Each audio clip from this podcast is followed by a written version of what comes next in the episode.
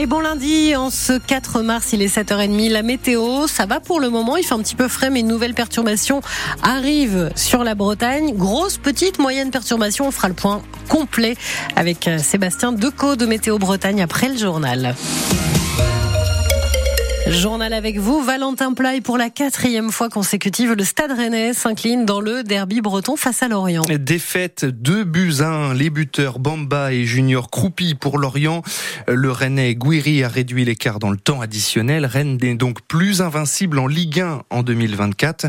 Et Rennes n'a pas suffisamment été efficace face à des Morbihanais, surtout venus pour défendre, estime Julien Stéphan. On a eu un scénario de match auquel on s'attendait, en tout cas, une équipe de Lorient jouant très très bas avec euh, ses 11 joueurs quasiment dans ses 30 derniers mètres. Il aurait fallu valider nos temps forts et les situations qu'on a eues bien avant l'ouverture du score pour prendre euh, justement ce score-là et mener. Ça aurait certainement amené une autre dynamique, obliger Lorient à sortir et à faire autre chose euh, du match. Voilà. Après, en, en menant au score eux en deuxième mi-temps, je pense que ça a renforcé encore leur idée qui s'était faite sur le sur le match. Ça les a amenés à, à réduire encore plus les espaces si on pouvait le, faire encore plus. Puis après, le, deuxième but a, anéanti nos, espoirs, même si on est revenu à, à 2-1. Euh, problématique euh, à laquelle on s'était c'était préparé, mais euh, voilà, je pense que c'est la non-validation de nos temps forts, des situations qu'on a eues qui nous a été préjudiciable sur le match de ce soir. Et avec cette défaite, Rennes rate le coche de remonter au classement. Les Rouges et Noirs, désormais 8e à 4 points de retard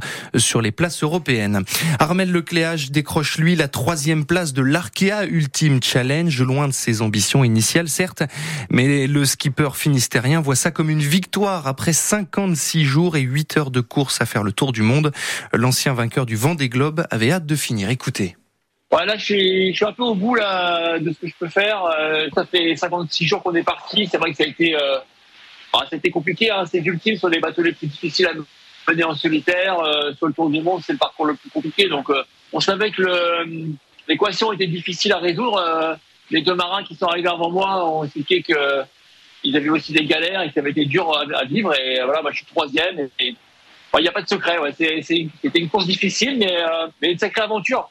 Je retiendrai quand même euh, d'avoir réussi à, à, finir ce tour du monde. C'était quand même pour moi une, ce sera comme une petite victoire. Armel Lecléa, juste après avoir franchi la ligne d'arrivée au micro de Catherine euh, Potier, les deux marins dont il parle, c'est bien sûr Charles Caudrelier, arrivé premier, et Thomas Coville, deuxième, avec son saut des beaux. Un accident mortel hier à Dole de Bretagne. Un homme est mort après avoir fait une chute d'une dizaine de mètres. Il est tombé de sa fenêtre. Le drame s'est produit aux alentours de 9h30. Une dizaine de pompiers sont intervenus sur les lieux. Les pompiers aussi pour un accident de la route hier à Vannes, boulevard de la Résistance. Un conducteur de 69 ans a fait un malaise au volant. L'homme a été transporté à l'hôpital de Vannes. Fin de la rave party non déclarée à Champy hier soir. Elle avait réuni au plus fort de la soirée de samedi plus de 500 personnes dans un ancien magasin de vêtements désaffecté au niveau de la zone industrielle des logettes. La police a, protégé, a procédé à des contrôles, des verbalisations pour stupéfiants, mais aussi des interpellations pour dégradation en réunion.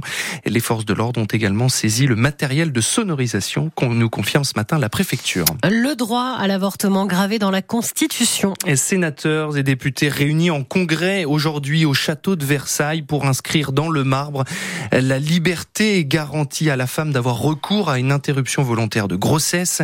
Réforme historique, une première dans le monde, mais aussi une victoire pour toutes les femmes. Se félicite Sarah Durocher, la présidente du planning familial en France.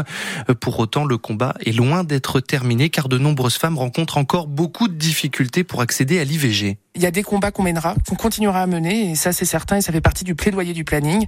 Quand vous voyez que par exemple dans certains départements vous avez des délais de deux semaines ou des délais de dix jours, ou que vous avez rencontré trois ou quatre médecins avant d'avoir un médecin qui fait un avortement, je crois qu'il y a une urgence concrète à faire en sorte que les femmes, là où elles habitent, puissent avoir euh, accès à l'avortement. Et pour ça, ça veut dire qu'il faut des moyens.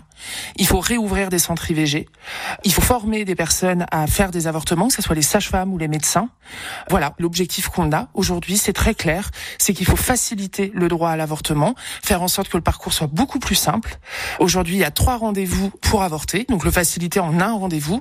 Et puis l'autre chose, bien évidemment, c'est qu'on n'est plus de femmes qui doivent passer d'un département à un autre pour pouvoir avorter. Sarah Durocher, la présidente du planning familial en France, au micro d'Alice Cachaner. Est-ce que c'est une avancée, une bonne nouvelle selon vous, ou alors vous pensez que c'est encore un peu compliqué aujourd'hui, et notamment en Bretagne, d'avoir recours à l'IVG Vous avez la parole sur France Bleu Armorique. On est curieux d'entendre votre réaction à cette inscription de l'IVG dans la Constitution 02 99 67 35 35. La campagne de vaccination des collégiens contre le papillomavirus n'a pas atteint ses objectifs. C'est ce qu'a admis hier Frédéric Valtou, le ministre délégué chargé de la santé et de la prévention.